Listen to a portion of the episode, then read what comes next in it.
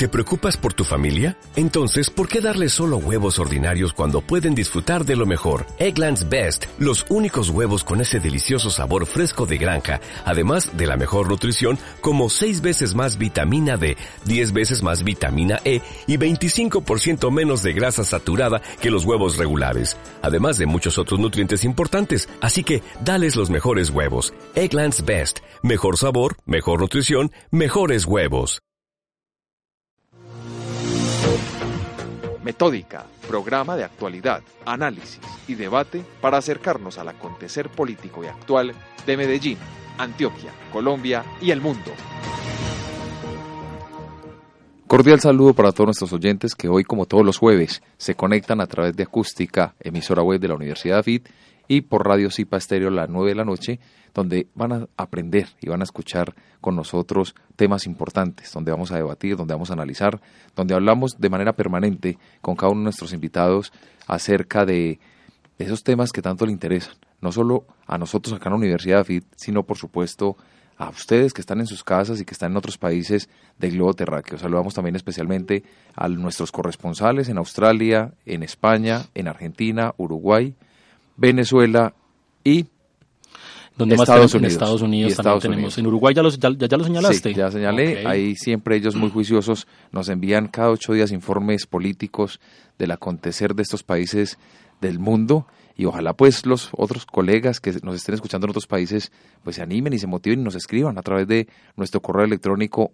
andres.cano.metódica.com.co y o a través de las redes sociales. Y ahí nos contactan y por supuesto nos manifiestan su interés de participar también y ser corresponsales en otro país del que sea, porque nos interesa la política en todos los rincones del planeta. Un saludo especial a Guillermo, mi compañero en cabina. Un saludo para toda la gente que nos escucha, tanto aquí en la casa en EAFIT como en diferentes partes del mundo. Muy asombrado porque, porque cada semana trae un acontecimiento nuevo en la política colombiana. Hoy tenemos Hoy tenemos cosas nuevas, tenemos nuevo candidato a la alcaldía de Medellín sin, sin, sin estar en periodo de, sin nadie estar hablando de la alcaldía, ya estamos hablando de la alcaldía de Medellín. Tenemos un debate muy álgido en el Consejo de Medellín con qué pasó con la platica de UNE, qué pasó con la platica de Milicón, porque esa platica parece que nunca entró a las arcas de a las arcas del municipio de Medellín y parece que esa plata se desapareció. Nuevas alianzas en el Consejo de Medellín investigaciones en el Congreso. Hoy, por primera vez, se reúne una comisión de acusaciones para hacer algo medianamente productivo, porque la comisión de acusaciones parece muchas veces una comisión de exoneraciones. Y bueno, la verdad, este, este país, como escuché ahorita decirle a alguien cuando entró a cabina, que uno en Colombia no se aburre. La política en Colombia es la cosa más dinámica del mundo y acá siempre algo que contar. Entonces la invitación es para que el día de hoy nos acompañen. Tenemos unos temas muy interesantes. Analizaremos el tema del centro, el centro de Medellín, cómo ha estado de, de, movido. La Comuna 10 es una comuna tan importante que refleja todo, todo el encuentro. Yo creo que todo el encuentro se da en esa comuna y tendremos acá en cabina un candidato a la Cámara. Ya hemos traído varios para que estemos hablando y conversando sobre sus visiones de Antioquia y sobre la coyuntura. Así que no siendo más, vamos entonces a nuestra primera sección. Actualidad. Y como les venía diciendo, en actualidad vamos a hablar de un tema que me parece que es muy importante en este momento, Andrés, un tema que es el centro de Medellín, el centro de Medellín y la mujer, la relación que estos dos, dos temas tienen. Además, Guillermo es muy oportuno y muy pertinente, porque yo laboro y de lunes a viernes estoy en el centro de Medellín. Yo también. En la zona más álgida, diría yo, en el corazón de la ciudad, que para mí no es el Parque de Berrío, como todo el mundo lo dice, sino para mí es el Parque de Bolívar. Yo también y ahí vemos, 10. Y ahí vemos una realidad palpable de lo que sucede, de la inseguridad, de la explotación sexual comercial, de muchas cosas. Y cuando hablas de, cuando hablaste de, de género y vamos a hablar de mujer y vamos a hablar de centro, pues yo creo que qué mejor que, que nos acompañe esta mujer experta en la materia, esta politóloga, que le voy a dar el honor a usted presentarla. Bueno, presento a una colega, una colega muy querida, una mujer muy inteligente con la que tuve la oportunidad de, de ver varias clases en la universidad y a la que además admiro bastante, Tiffany Otero, invitada, bienvenida a Metódica. Muchísimas gracias por la invitación eh, y sí, pues como con todas las la intención de venir a poner este tema acá en la mesa que me parece tan importante ahorita que el, que el centro toma tanta relevancia por el plan que se está llevando a cabo. Así es, Tiffany. Nosotros, en, y es muy bueno precisar, nosotros en Metódica cada ocho días enfatizamos en lo mismo. Nosotros con nuestros programas queremos construir ciudadanía y aportar para que las personas y nuestros oyentes se vayan formando en temas de comunicación, en temas de política, para que el día de mañana, no solo a través de elecciones, porque acá traemos muchos, a muchos candidatos, sino vamos formando opinión pública, vamos a traer a la esfera pública y todos conversamos, por eso también habilitamos, habilitamos un foro cada semana.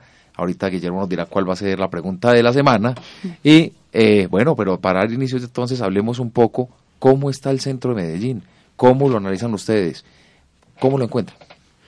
Bueno, pues ahorita eh, la investigación que estoy realizando, pues que sobre las experiencias de las mujeres en el espacio público del centro, específicamente pues están mirando como los temas de contexto del centro, pues de seguridad, de contaminación, de informalidad, pero eh, ya enfocándome pues como en las prácticas que llevan a cabo las mujeres en el centro de Medellín y cómo a través de los años, digamos, con todas las intervenciones que se han llevado a cabo en el centro, porque el centro para muchos es sobrediagnosticado, pero realmente pues todas las administraciones siempre vuelven al centro porque al parecer pues todos los planes que se han realizado no han dado abasto como para resolver esas problemáticas. Entonces es como esas relaciones que tienen las mujeres con esos planes que se han llevado a cabo y cómo y qué efectos ha tenido eso como en sus espacialidades y en sus formas de representar el espacio. Hablemos un poquito del centro en, en, lo territorial. La alcaldía de Medellín tiene un gerente para el centro, la alcaldía de Medellín a su vez tiene un programa de intervención en el centro, hacemos además el Día del Centro, hay un presupuesto que se conoce para el centro que se, que se habilita desde diferentes secretarías. ¿Qué está pasando en el centro, tanto a nivel general como con la mujer?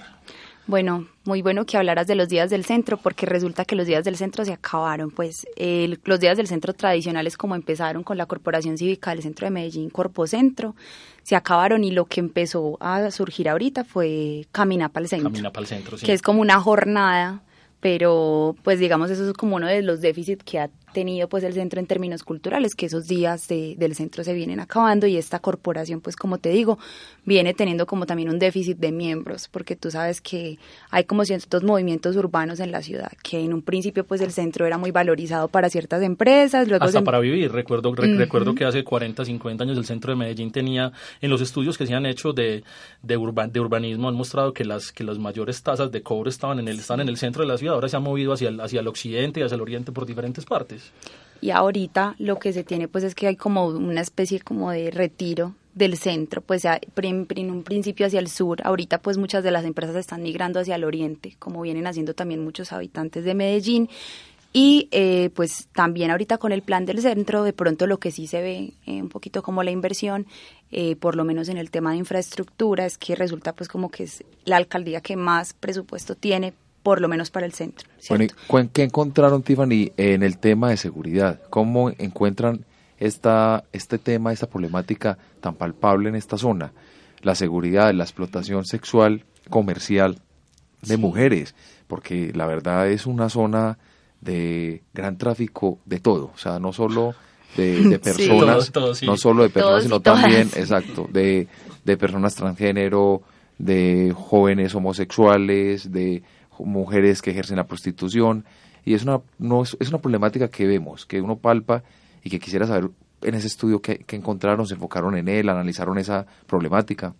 Pues mira, con el tema de la seguridad pasa una cosa muy graciosa que uno siempre relaciona el centro con ese con esa problemática, pero cuando tú vas a hablar como con las personas que trabajan para el centro, como la gerencia del centro, como Corpo Centro, como Universo Centro, pues otras organizaciones que se aglomeran ya sea cultural o institucionalmente hacia el centro de Medellín, ellos hablan que la principal problemática del centro de Medellín, más allá de la inseguridad, es la ocupación del espacio público que a partir de la ocupación del espacio público, pues por supuesto la ocupación ilegal y, la, y la ostentación de estructuras criminales de esa ocupación del espacio público es que se generan los problemas de inseguridad. Entonces, digamos que como la raíz de esa problemática de inseguridad en el centro viene siendo esa ocupación ilegal de estos actores armados sobre todas esas caseticas que vemos que inundan el centro, ese montón de sombrillitas que nosotros creemos pues que muchas personas que están ahí, por supuesto que también lo utilizan pues como un medio para subsistir, pero muchos están siendo también como instrumentalizados por estos actores que cobran como por esas como por esos puesticos, entonces importante como que uno de los hallazgos haya sido eso, la ocupación ilegal del espacio público más allá de la inseguridad, que es como el efecto. Y en el tema de la explotación sexual comercial. Y en el tema de la explotación sexual, pues yo sí estoy trabajando en el corazón, pues en lo que tradicionalmente hablamos del corazón de la ciudad, la Candelaria, pues el barrio La Candelaria. Y ahí pues lo que empezamos a ver es como una especie de espacialidades de mujeres como mimetizadas, como camaleónicas, ¿cierto? Que mujeres que constantemente están transitando entre la venta informal de tinto, la prostitución, incluso eh, la indigencia. Entonces, pues es como lo que está sucediendo y ahorita con la llegada pues de, de las personas venezolanas, vemos también cómo han empezado a entrar en esa dinámica como camaleónica de cómo se empieza a hacer un poquito el trabajo sexual más como disimulado, por decirlo de alguna manera, y por supuesto la explotación sexual de niños y adolescentes que es muy fuerte, sobre todo en las noches, por ese sector. En estas últimas dos administraciones, eh, contemos bien las últimas tres administraciones, hubo diferentes intervenciones sobre el centro, hablo de las administraciones locales. Esas intervenciones siempre buscaban, su, su, objetivo era recuperar el centro de la ciudad y volverle un factor integrador. ¿Por qué es importante que la gente recupere esa centralidad, aún sabiendo que pueden, que, que, que, ya la, que el conurbanismo ha llevado a que la gente ya no resida necesariamente en el centro, los municipios están integrados, Medellín no tiene unas fronteras casi que visibles hacia el sur y hacia, y hacia el norte, pero esa centralidad sigue siendo tan extremadamente importante. ¿Qué tiene esa centralidad más allá del paso de las personas? Bueno, es muy importante por ejemplo, ahorita el eslogan de esta alcaldía, que es el centro del barrio de todos, cuando uno habla con los residentes reales del centro, las personas que mayoritariamente viven en Boston, siempre hay como una especie de queja al respecto de ese eslogan, como claro, lo que es de todos no es de nadie, y como acá pasan todos, un millón y medio de población flotante diarias, entonces no hay como sentido de pertenencia, a los que realmente nos importa el centro es a los habitantes, pero claro que hay una importancia pues en el centro, digamos, como barrio de todos, eh, sobre todo por el valor patrimonial e histórico que tiene el centro y la oferta cultural que es riquísima. A eso quería llegar, porque no todo lo del centro es malo. Hay gran oferta de turismo religioso incluso.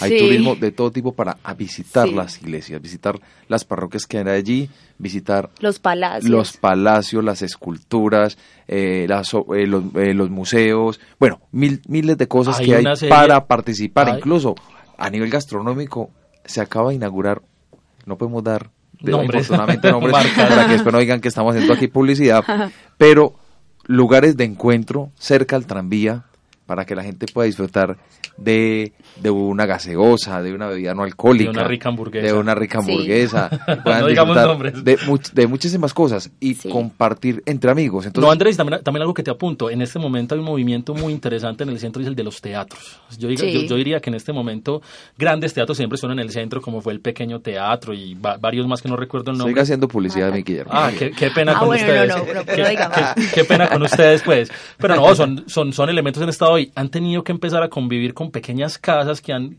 que, que, han formado colectivos. Hace poco estuve en una viendo una obra pues que me pareció la cosa más graciosa del mundo.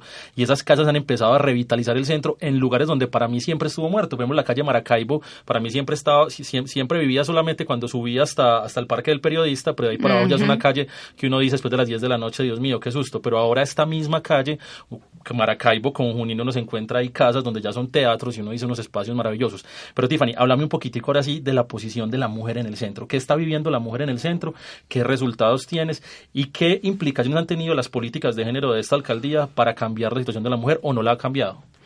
Bueno, resulta que esta alcaldía y la pasada, que fue como la que ingresó a este programa del que les voy a hablar, eh, se la jugaron como por un programa de UNIFEM eh, que es el Fondo de las Naciones Unidas para las Mujeres, eh, que se llama Ciudades Seguras para Todos, que en el, en el plan de desarrollo local figura como Medellín Segura para las mujeres y niñas. Que tuvimos acá en cabina a Laura Escobar hablando de, hablando de ese tema. ¿Recuerdas, Andrés?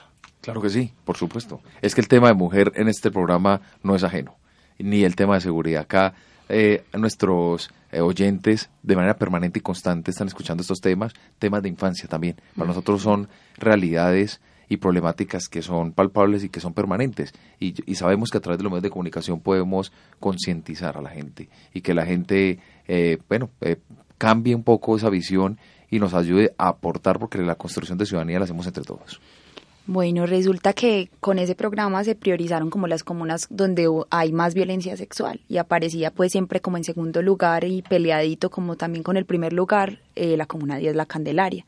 Entonces, digamos, fue una forma de priorizar las acciones que se deben realizar en el espacio público del centro para que las mujeres se lo apropien y para, pues, digamos, fortalecer su ejercicio de ciudadanía en este lugar.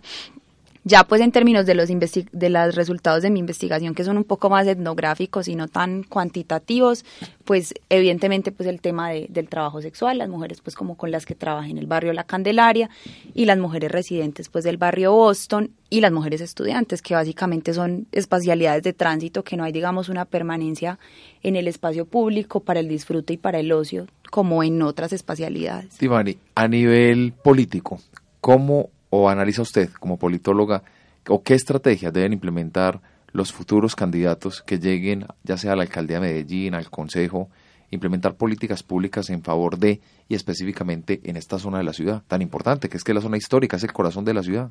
No, pues a mí me parece importantísimo ese programa pues del que les menciono, el de Medellín Ciudad Segura para las mujeres y niñas, que efectivamente pues priorizó ciertas comunas, pero que yo creo que debe pues eventualmente incluir a toda la ciudad, porque es que los espacios públicos y las y el abuso, el acoso, la intimidación que viven las mujeres diariamente se vive en toda la ciudad. Entonces yo creo que más que inventar pues como una nueva fórmula para, para eso es darle continuidad a este programa pues hasta, hasta lo que se pueda, ¿cierto? Bueno, agradecemos a Tiffany Botero su presencia hoy en Metódica y desde ya abrimos el foro para que todas las personas participen en www.metódica.com.co. El foro es un espacio donde todos ustedes pueden estar participando, atendiendo la solicitud de, formar ciudadanía, de generar opinión acá, una opinión crítica y objetiva, que es lo que intentamos acá en Metódica. ¿Cree usted que sí se ha priorizado el centro efectivamente en esta administración? ¿Cree usted que sí se ha priorizado el centro efectivamente en esta administración? Esa es nuestra pregunta del día hoy en nuestro foro en www.metódica.com.co. Tiffany, bienvenida siempre por acá en Metódica. Muchas gracias por la invitación, encantada de hablar un tema que me apasiona tanto. A usted, Tiffany, muchas gracias. Y de Medellín nos vamos a Melbourne, Australia. Allí nuestra corresponsal Sara Cano Pineda nos trae un informe actual de lo que está sucediendo en este país. Desde hace algún tiempo, un grupo de políticos australianos pretendía llevar al Senado una nueva ley para hacer aún más difícil el proceso para obtener la ciudadanía en este país. A principios de este año, el gobierno solicitó algunos cambios en el proceso, como por ejemplo extender el periodo de espera de residentes a cuatro años, cuando en el momento es solo de uno.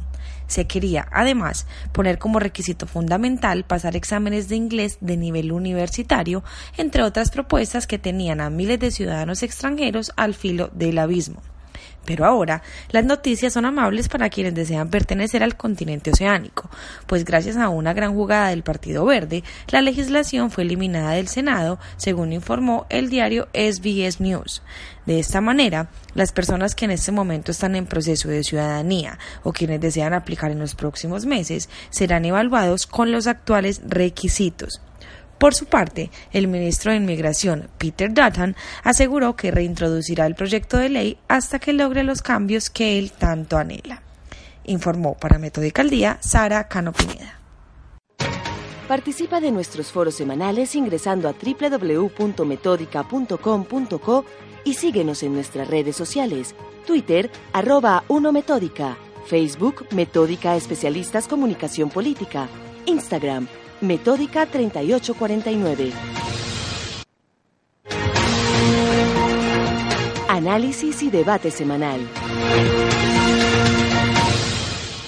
Y en nuestra sección análisis y debate semanal nos encanta, nos encanta cuando los candidatos vienen acá a la mesa de trabajo y podemos hablar con ellos, construir ciudadanía a partir de, sus opiniones y de, y de entender, de intentar darle otro punto de vista a lo que está continuamente pasando en la política local y en este caso ya en la política nacional. Hoy tenemos a un candidato por el Partido Verde que ya había pasado por acá por esta mesa, pero cuando vino no era candidato todavía, era precandidato. Ahora sí es candidato al partido, candidato a la Cámara de Representantes por el Partido Verde, el señor León Freddy Muñoz León. Bienvenido a Metódica. Muchas gracias, Memo. Un saludo especial para todos los oyentes, eh, para ti, Andrés, y obviamente para Tiffany. Además de. Tú, te falta un poquito en la presentación, además de inteligente, es hermosa. Yo creo que eso hay que decirlo también, compañero hermano, para que la gente sepa. Una compañera que siempre admiré bastante. León, entremos en materia. Temas muy importantes entendiendo la dinámica de la política colombiana entendiendo lo que pasó hoy, la aprobación en Cámara de ciertas de ciertos articulitos, por llamarlo así, que van a que van a cambiar mucho la coyuntura política. Pero antes de eso quisiera preguntarte, ¿por qué es necesario un cambio en el gobierno colombiano? ¿Por qué es necesario un gobierno de centro? Llevamos 200 años de república donde hemos alternado el poder entre liberales y conservadores. ¿Por qué llegó el momento de que un gobierno de centro se tome el poder? Pues Memo, eh, lo que pasa en esta, ya son casi 200 años de república donde han gobernado los mismos, o sea, los mismos con las mismas y para los mismos. Aquí nos metieron en la coyuntura de liberales, conservadores y en esa historia hemos estado. ahora estamos en otra dinámica, ahora estamos en dinámica de santistas y... Yo creo que es lo mismo, sino que han mutado. Han mutado. Han, mutado, pero es, es, lo mismo, las prácticas son lo mismo, las clientelas son lo mismo, gobiernan para los mismos, las élites son las mismas, es la misma historia. Entonces, está a ver el pasado de cada uno, pues son los mismos que siempre han gobernado este país. Y pues yo creo que la gente lo vive y lo sufre en todos los rincones de nuestro país lo que ha, lo que ha sido Colombia. O sea, las condiciones de vida son cada día peores. Entonces yo creo que si hemos estado gobernados casi 200 años y las condiciones son así, entonces yo creo que lo que hay que cambiar es eso que ha gobernado durante casi 200 años. Por eso hoy se presentan alternativas. En otro hemos tenido una, una alternativa, juntarnos para generar una verdadera alternativa de transformación del país. Yo creo que este país no merece lo que está viviendo, no merece los altos grados de corrupción que está viviendo. Eh, cuando ellos mismos dicen, o sea, si, si ellos mismos dicen que lo que se ha perdido en el país año a año son 50 billones, ¿cuál será la realidad? Y 50 billones no es cualquier bicoca. ¿Sabes, Tiffany? Estamos hablando de 50 billones. De la tercera parte del presupuesto colombiano. Eso, es una locura, vea. ¿Sabe? Para, para significar algo a los jóvenes y universitarios, que no han podido, o bueno, los que están y los jóvenes que no han podido ingresar a la, a la educación superior. El gobierno le aporta 3.2 billones a la educación superior. Usted, sin, imagínese, calcule qué se podría hacer con 50 billones. O sea, tendríamos resuelto un montón de cosas eh, de nuestros jóvenes, de nuestras mujeres, de nuestros niños, un montón de cosas resueltas de nuestros campesinos. Entonces yo creo que eso precisamente es lo que hay que cambiar. O sea, esos, esos casi 200 años de unos gobiernos que, que no han hecho nada por, por, el país, por sus habitantes. Entonces yo creo que eso precisamente hoy, hoy tenemos toda la posibilidad. Y es un llamado que yo le quiero hacer a los todos los que escuchan en todas partes del mundo. Yo creo que Colombia merece un futuro distinto al presente que estamos viendo hasta hoy. León Freddy, el desempleo es una problemática latente, eh, lo dice la prensa local, lo dice la prensa nacional, los jóvenes y los adultos preocupados por el nivel de desempleo, los altos índices de desempleo, no solo en Medellín, sino en el resto del país. ¿Cómo aportarle al país para que las empresas, ya sean extranjeras o las empresas colombianas, pues la verdad empiecen a generar opciones nuevas para los jóvenes, para estos muchachos y muchachas que están saliendo de las universidades recién graduados y que llegan a formar la fila otra vez y aumentar ante la cifra de desempleados. ¿Qué estrategia se puede implementar ahí? Pues a ver, yo creo que hay que hacer varias cosas. Primero hay que entender cuántos jóvenes realmente ingresan a la educación superior.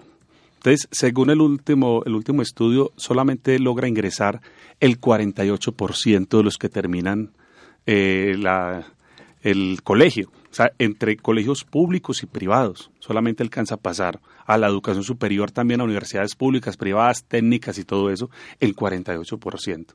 Entonces ahí vemos cuántos jóvenes quedan en la calle. O sea, un 52% es una cosa terrible para lo que está pasando en este país. Y, y quedan en la calle haciendo qué? Lo que tú dices, Andrés, pues no hay empleo, no hay educación. ¿Qué se quedan haciendo los jóvenes nuestros en la calle? Pues en las esquinas como caldo de cultivo para los bandidos, que es lo que le ofrece esta sociedad a nuestros jóvenes. Pero bueno, yo creo que eso hay que remediarlo. Pero hay que hacer además otras cosas. En los años 70 era lo, que, lo contrario a lo que estábamos hoy. La inmensa mayoría vivía en el campo, Debido a toda esta guerra que se prolongó durante tantos años, más de 60 años de guerra, pues las condiciones cambiaron. La gente se desplazó hacia las ciudades a engordar los cinturones de miseria que hoy, pues todos lo sabemos cómo está, un área metropolitana totalmente conurbada, eh, la segunda invasión más grande del país la tenemos aquí en el área metropolitana en Bello, que es Granizal. La tercera más grande del país la tenemos en Bello, que es la Nueva Jerusalén. Y así sucesivamente. Y son personas, hombres y mujeres, gente humilde que ha llegado del campo por, pues, por el desplazamiento que ha sufrido este país. Más de 8 millones de víctimas desplazados. O sea, que, que se tuvieron que venir a las ciudades a hacer qué. Y aquí donde, donde hay que intentar que este proceso de paz que está caminando con dificultades o no, pues va ahí caminando. Volver a que los campesinos tengan la tierra. Por eso cuando, cuando se habla que legalicemos 7 millones de hectáreas, que entreguemos al que al que no tenga o tenga tierra insuficiente para producir 3 millones, yo creo que es un poquito resolver eso. ¿Cómo posibilitamos que nuestros campesinos regresen a sus tierras, trabajen sus tierras y así producir y acabar con el hambre no solamente de Colombia, sino con Latinoamérica y muchas partes del mundo si logramos poner a producir esto. Y yo creo que ahí se disminuye un poco todos esos índices de desempleo, porque tenemos que industrializar el campo. Yo creo que por eso es tan importante ese punto uno de los acuerdos, porque es la reforma eh, del campo, es la reforma integral del campo. Yo creo que ahí, si logramos hacer eso, avanzar en eso, es mucha la gente que tiene que volver al campo.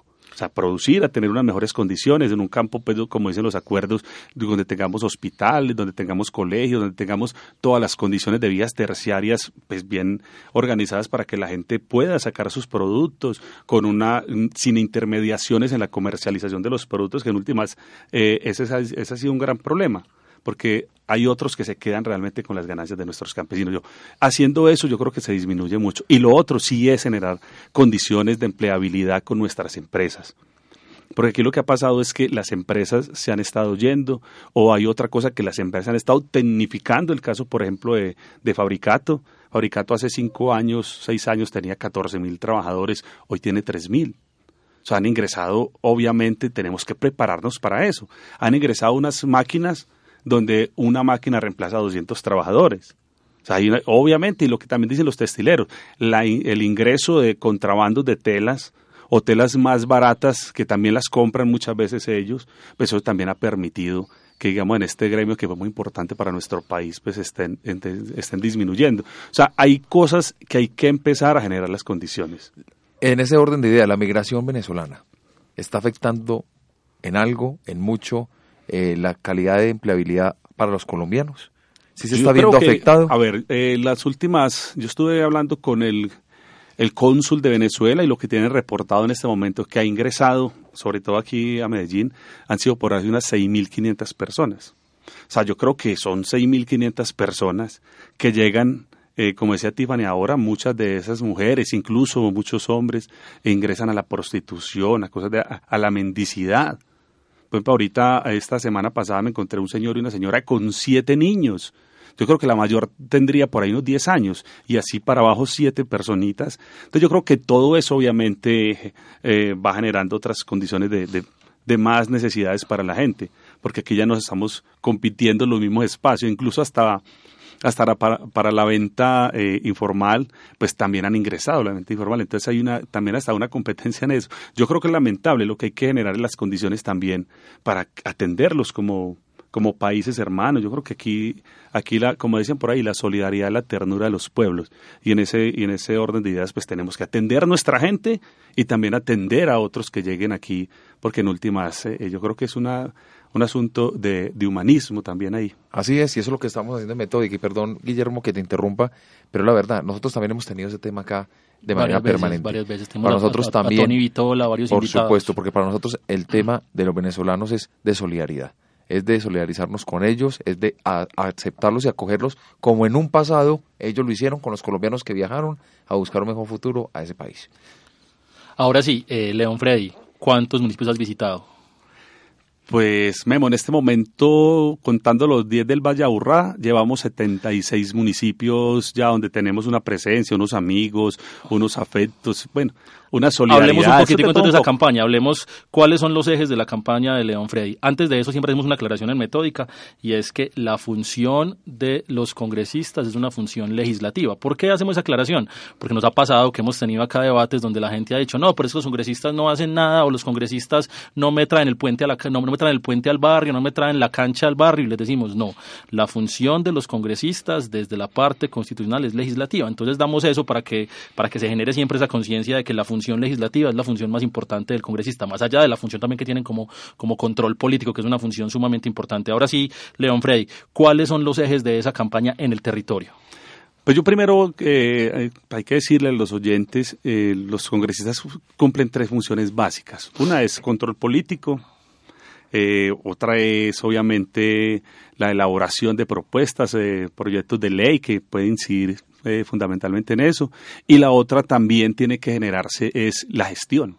O sea, cómo realmente gestionar en el caso de Antioquia, pues uno tiene que influir allá en el presupuesto, cómo se pelea el presupuesto para, para las regiones y sobre todo las regiones más apartadas que yo creo que tenemos abandonado nuestra gente en las regiones. Ahorita hablar un poco de eso.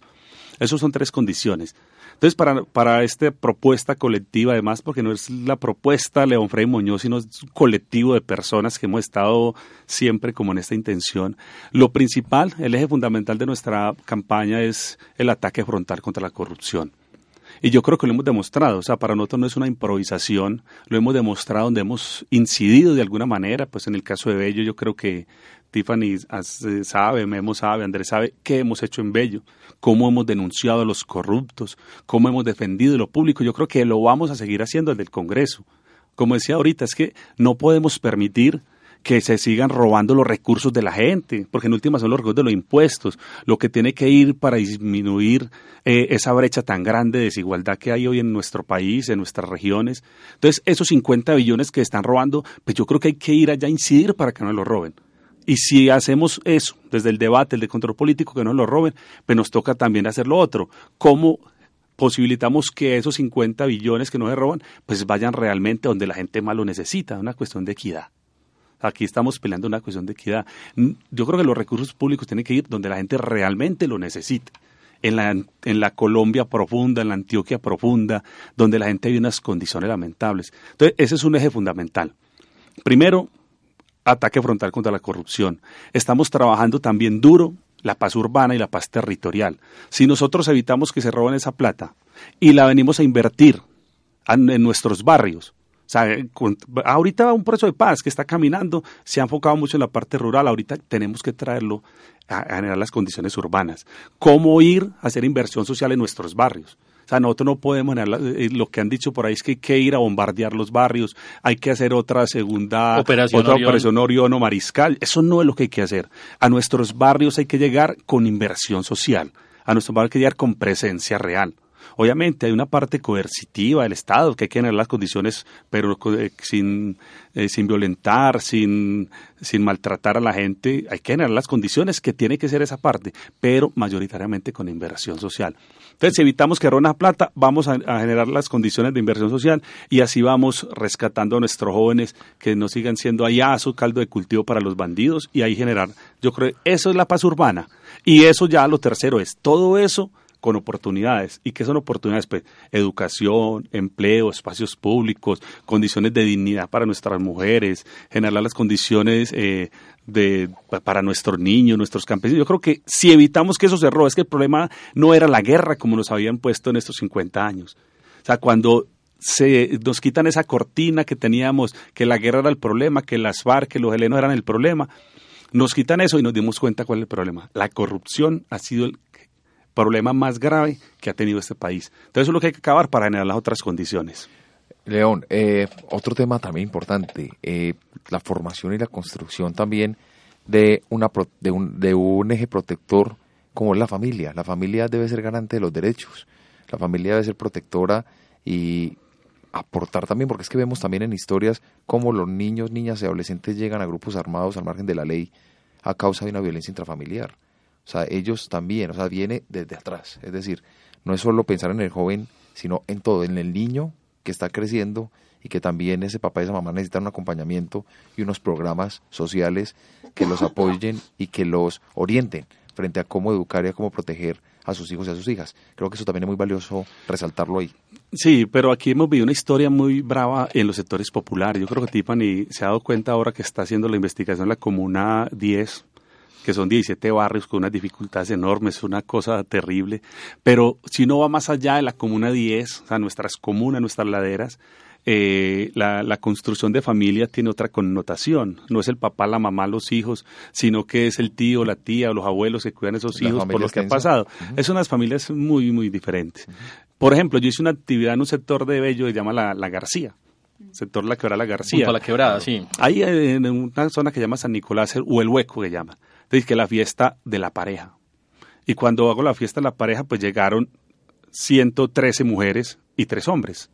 Entonces uno preguntaba, bueno, no, es que no está, lo mataron, se fue, tin, esas ausencias. Entonces, con eso también hay que jugar. Yo creo que ahí la presencia del Estado es fundamental para esa asistencia. porque muchas veces nuestras mujeres cuando no está el compañero o así está el compañero les ha tocado con dificultades también trajinarla, entonces ¿con quién quedan los chicos? Sea, quedan con sus abuelos, los abuelos no, no, tienen, no tienen esa autoridad para ellos o ese acompañamiento, o los tíos o un primo, ahí es donde se ve todo este tipo de cosas, todo este tipo de cosas, y se ve a lo ancho y largo de todo, de todo nuestro territorio. Entonces yo creo que ahí tenemos, por, por lo que yo digo, tenemos que acompañar más y hacer presencia institucional, pero eso tiene que ver con recursos. O sea, eh, por ahí algo decía, bueno, es que si nosotros damos un salario mínimo para una familia, por ejemplo, eh, donde una mujer tenga cuatro o cinco hijos y la ausencia del padre y la sostenibilidad, ¿quién la genera? Yo creo que hay que generar las condiciones de una asistencia real para que esta mujer pueda eh, tener los hijos, cuidar los hijos, que los hijos no queden solitos. Entonces yo creo que hay que generar unas condiciones reales para, para que esto no siga generándose lo que hoy estamos de mucha violencia y sobre todo que eh, en, estos, en estos casos, en los barrios más populares, donde van creciendo los chicos sin esa presencia, sin esa autoridad, pues hay quien lo meta por otro camino. Y eso lo hemos vivido en todas partes. Yo creo que es delicado ese tema. Hablemos un poquito, León Freddy, de los de, la coyuntura. Hay diferentes temas que están que se están hablando y digamos que los candidatos presidenciales han tomado han tomado bandera sobre esos temas. Vimos a, Germán Vargas Lleras como en su en su alocución o en su discurso frente a frente al canal Caracol habló de las protestas que hizo y de las quejas que tenía frente a la Jurisdicción Especial para la Paz. Vimos a Fajardo hablando sobre la educación y hemos visto a Claudia López hablando sobre, sobre la corrupción. Hablemos un poquitico de ese tema, educación, y después me das también el punto de vista sobre el tema de la Jurisdicción Especial para la Paz. ¿Cómo influye la educación en esta campaña?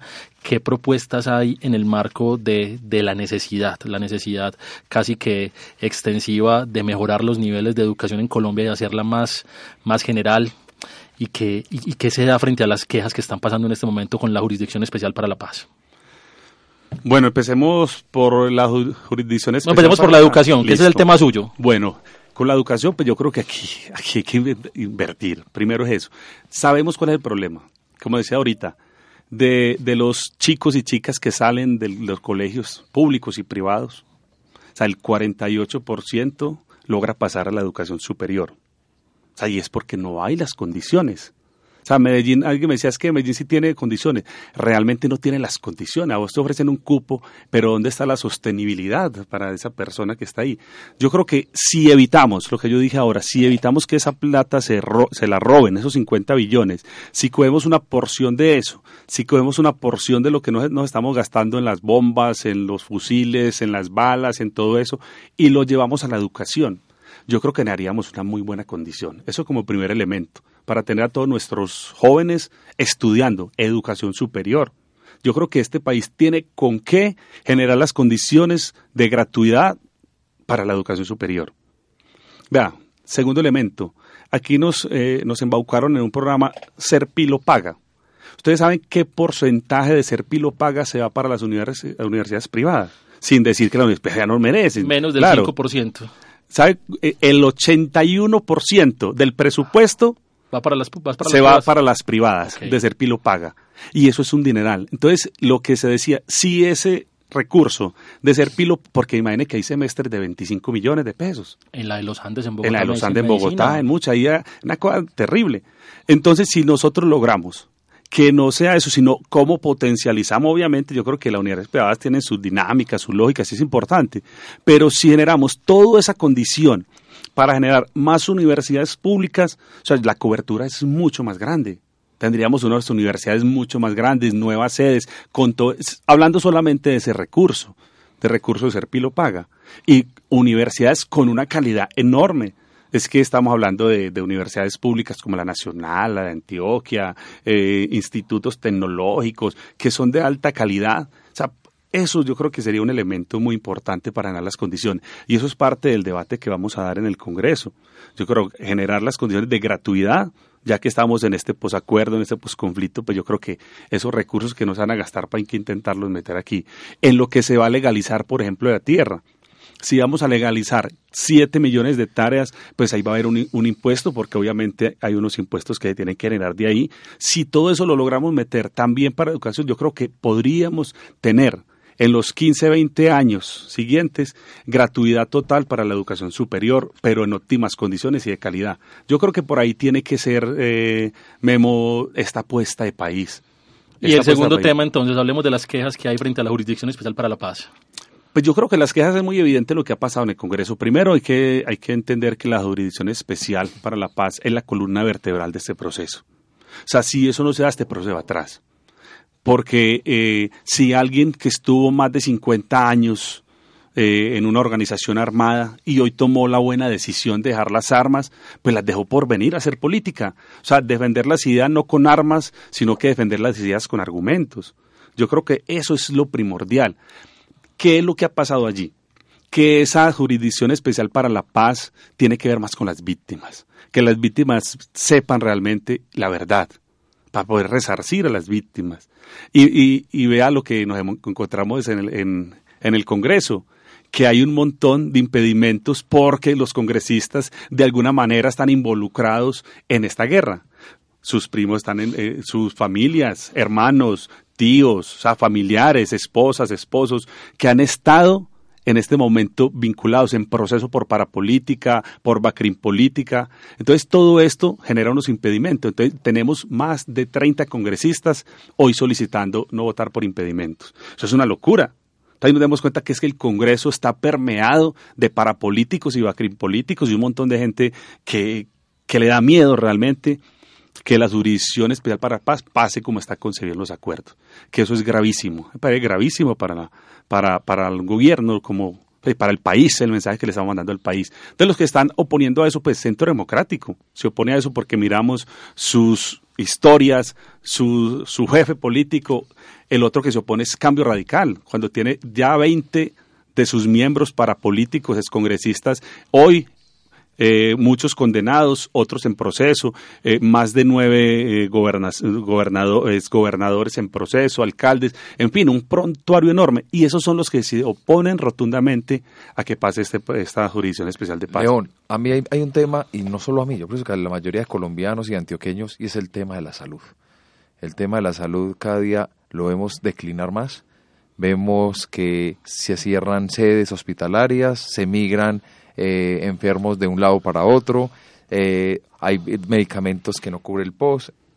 ¿Qué hacer ahí entonces? Pero antes de eso, denme una pausita déme una pausita para abrir el debate, porque eso está muy interesante, porque es que hay algo, algo que me queda acá, y es que León Frey ya nos ha hablado de corrupción, ya nos va a hablar de salud en este momento, nos ha hablado de educación, falta que nos hable un poquitico del tema económico, que es muy importante, pero también yo quiero saber qué piensa, qué piensa nuestra audiencia sobre eso, porque, porque tenemos mucho para debatir y hay temas que van a ser importantes en campaña. Entonces hablamos del foro de una vez. Por eso desde ya abrimos nuestro foro en www.metódica.com.co para que toda la gente opine, para que toda la gente participe. Nuestro tema es cuál va a ser el tema coyuntural de campaña, va a ser la educación, va a ser la corrupción, va a ser la paz o va a ser el tema económico. Desde ya todos pueden opinar en www.metódica.com.co y seguimos acá, seguimos acá con León Freddy para que nos hable del tema salud. Andrés. Sí, León, ¿qué tiene para decirnos? No, pues todo lo que sabe todo el mundo. O sea, aquí lo que hay que reversar es la ley 100. Aquí la salud se volvió un negocio. Eso sí no tiene la menor duda. Yo creo que en el momento el que lleguen los gobiernos alternativos que van a llegar ahorita en el 2018. Haciendo un paréntesis a León Frey, yo creo que el mayor momento en que se vio que la salud es un negocio fue la venta de todo el aparato de Café Salud que se transformó en Medimás. Yo creo que no, no hubo un momento histórico en Colombia de la salud que reflejara la necesidad de vender todo el aparato todo el aparato de salud a un operador como es Medimás pensando que solamente se le vendía el activo del negocio, no se le vendió la deuda. Y entonces cuando pasan y reciben toda esta serie de hospitales y clínicas, yo vivo al lado, mi mamá la atienden al lado de mi casa en una clínica que queda en la 80 y estuvo sellada durante mes y medio. Sí, porque ya la abrieron, la van a abrir. Ya la abrieron, ya la abrieron. Estuvo sellada durante mes y medio. Yo pasaba por ahí, yo saco el perro en el parquecito ahí y yo, yo, pensaba una mole de estas cerrada porque un negocio estuvo mal concretado. en ese momento yo entendí, la salud en Colombia se volvió un negocio de unos cuantos que quisieron enriquecerse, la operaron y dijeron, tenemos plata, después de esto ya nos importa muy poquito el usuario. Bueno, pero dejemos que nuestro invitado sea el que responda a la pregunta. No, yo creo que aquí es algo claro, la salud se volvió un negocio, sea, un negocio completico y un negocio que sabemos quién fue el promotor de la ley siempre, el señor Álvaro Uribe Vélez, es una cosa clara. Él fue el promotor de eso, pero fue el promotor también porque tenía sus socios en el negocio. O sea, ¿quién es su esposa? Pues una socia de Café Salud en su momento y hoy sigue el negocio. Yo creo que la única manera de esto es que nos demos cuenta que la salud tiene que ser nuevamente manejado por lo público, pero bien manejado, está bien manejado. La salud tiene que ser un bien público. Si no volvemos a eso, esto va a seguir en las mismas. Vea, y no solamente en, este, este espacio de, Café Salud o, o vea lo que pasa con los profesores. es más grave aún cuando, por ejemplo, la médico preventiva, hoy la queja enorme de los profesores. Nada más hace poco, 20 días, una hermana de un compañero, maestra también, hermana del Galeano, un gran saludo para él. La hermana la ingresaron a un hospital y hasta que no dieron la autorización no la pudieron atender y se murió, porque la autorización la dieron, entró en la mañana y la dieron en la noche. Entonces es cosa, bueno, que es que se iba a morir de todas maneras, sí, pero entonces uno tiene también derecho a morir dignamente y con una buena atención, por lo menos que lo atiendan. Entonces ese es el negocio real. ese negocio hay que acabarlo. O sea, creo que ahorita en los gobiernos alternativos que se vienen, seguramente ahorita vamos a ganar el próximo año un gobierno alternativo y la alternativa que le tiene que brindar a los colombianos es esa cómo mejoramos las condiciones en salud de la gente, por lo menos en la atención. Y yo creo que hay que ir transitando nuevamente a que la salud sea un bien público y bien manejado. Tenemos que transitar hacia allá. O sea, todo este montón de años que nos impusieron esa ley 100, yo creo que hay que volver a reversar para manejarla bien, para que sea la salud para todos. Hablemos un poquitico de Antioquia. 125 municipios, más de 70 municipios que son categorías 5 y 6, municipios que muchos alcaldes cuando lo reciben dicen que recibí, que son prácticamente inviables financieramente, con pocas transferencias, municipios que buscan constantemente gestionar ante, ante ministerios para poder ejecutar obras, municipios que, que reciben obras que no pueden sostener, como fue el tema de los parques bibliotecas. ¿Qué propuesta tiene León Freddy para estos municipios? ¿Cómo se ve León Freddy en la función legislativa trabajando para los, para, para los municipios de Antioquia? Yo, sigo insistiendo que el pretexto de que recursos no hay, eh, hay que dejarlo a un lado. O sea, el problema es que lo roban. Yo sigo insistiendo en eso. Es que si miramos, no sé, como San Pedro Urabá, por ejemplo, los únicos que generan empleo San Pedro Urabá es lo público. A lo que genera el hospital, lo que genera la alcaldía, no hay una sola empresa. Pero entonces vemos cómo está el agro y está abandonado. Entonces hay que mirar las particularidades de cada municipio para profundizar en su desarrollo. Hay municipios que se pueden potencializar eh, en, en, en, el agro, en el ecoturismo, o sea, mirar las potencialidades. Y allá es donde tiene que ir esa inversión. Yo me he caminado sitios, por ejemplo, uno que me, generó mucha angustia y es, eh, eh, hay uno que llama eh, Llanos de Urarco, por ejemplo. No sé si lo han escuchado. ¿Dónde queda ese? Llanos de Urarco es el corregimiento más lejano que tiene Uritica, pero para poder llegar hay que entrar por Peque. Y campesinos, campesinos y campesinas durante casi dos años, a punta de pico y pala, hicieron la carretera, sin ningún solo peso del gobierno y del Estado. O sea, León, que tu propuesta va enfocada a que la gente del campo se quede en el campo. La gente, pero con dignidad. Okay. O sea, es que la gente en el campo y volver, yo creo que, va, eh, Mujica decía, usted puede estudiar ingeniería y no es problema, cinco años la estudia. Usted puede ser abogado en cinco años, politólogo en cinco años. Usted sabe cuánto se demora tener un campesino, toda una vida. Sea, tener un campesino es de toda una vida. O sea, un campesino no se hace, nace. campesino nace campesino y va generando sus condiciones. O sea, los campeones hay que darle las condiciones reales para que sigan generando nuestro alimento. Es que eh, la, papa no sale de la nevera, o la yuca, no, es que la yuca no está en la nevera, no, no, no, eso sale de una mata y hay que producirla. El maíz no es que no es que la arepa viene hecha y sale del supermercado, no, eso es un campesino que le están dando las condiciones allá. Por eso la importancia de empezar a dar las condiciones de dignidad con nuestros campesinos y nuestras campesinas.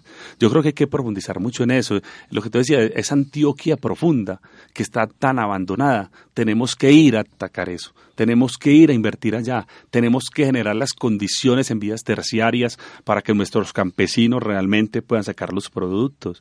Es que, por ejemplo, le digo algo, Andrés. ¿Usted cree que los campesinos les gusta sembrar coca?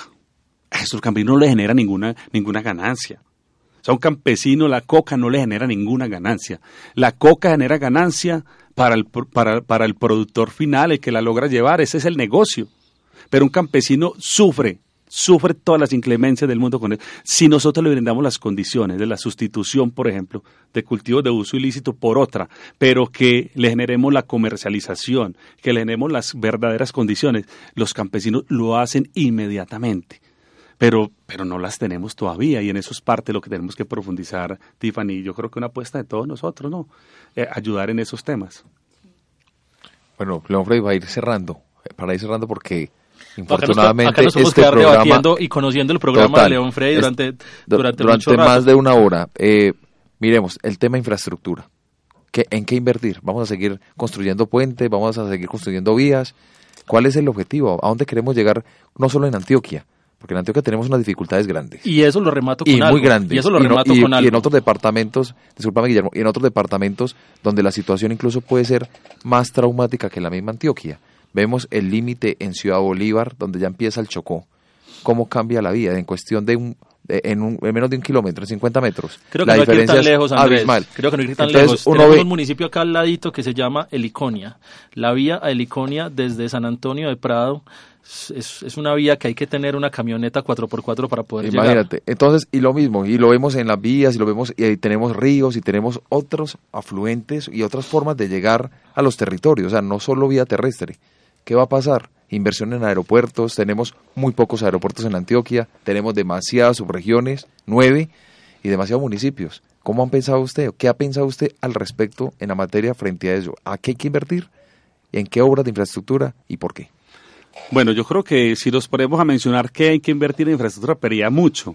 Yo creo que se viene avanzando eh, ahorita en las autopistas de la prosperidad, o sea, se viene avanzando. Yo creo que viene avanzando de una manera muy lenta, además.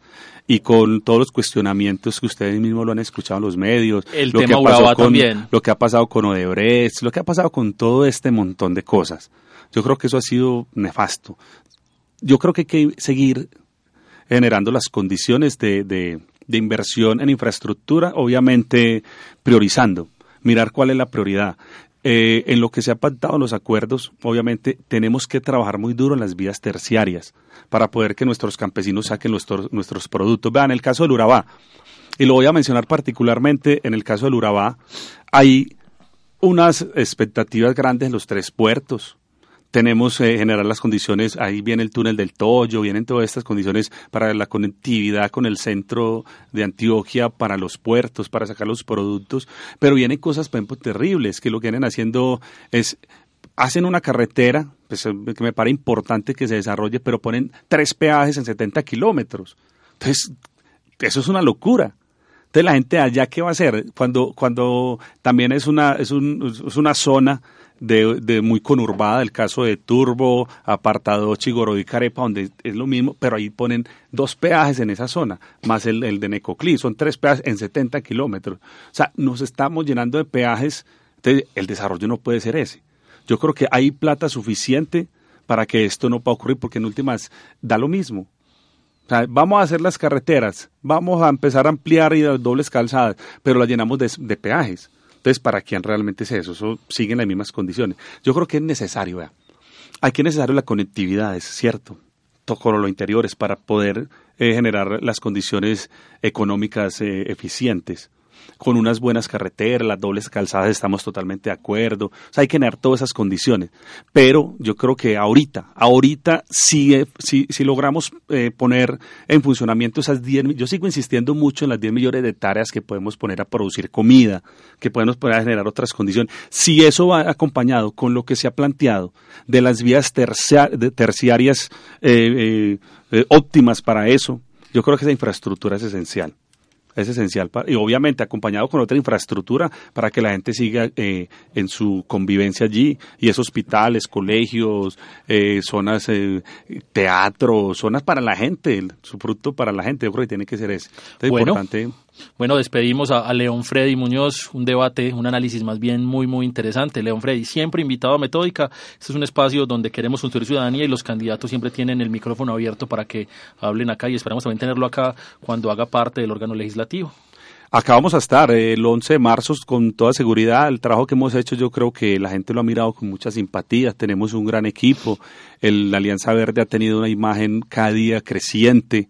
Hoy es la mejor imagen de todos los partidos, de, por encima de todos.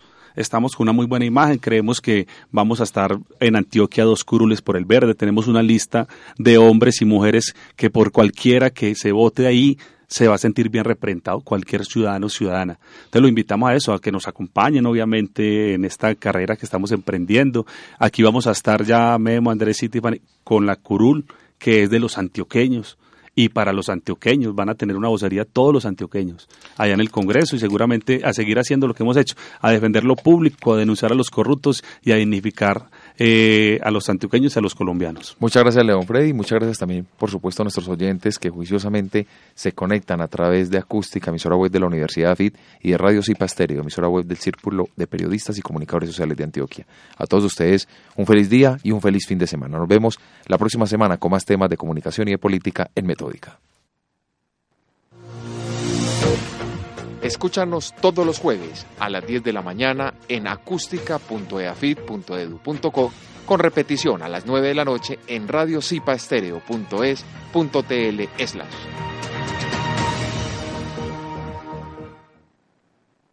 ¿No se merece tu familia lo mejor? Entonces, ¿por qué no los mejores huevos? Ahora, Egglands Best están disponibles en deliciosas opciones. Huevos clásicos, de gallina libre de jaula y orgánicos de Egglands, que ofrecen un sabor más delicioso y fresco de granja, que le encantará a tu familia. En comparación con los huevos ordinarios, Egglands Best contiene la mejor nutrición como 6 veces más vitamina D, 10 veces más vitamina E y el doble de omega 3 y B12. Solo Egglands Best. Mejor sabor, mejor nutrición, mejores huevos. Visita egglandsbest.com para más información.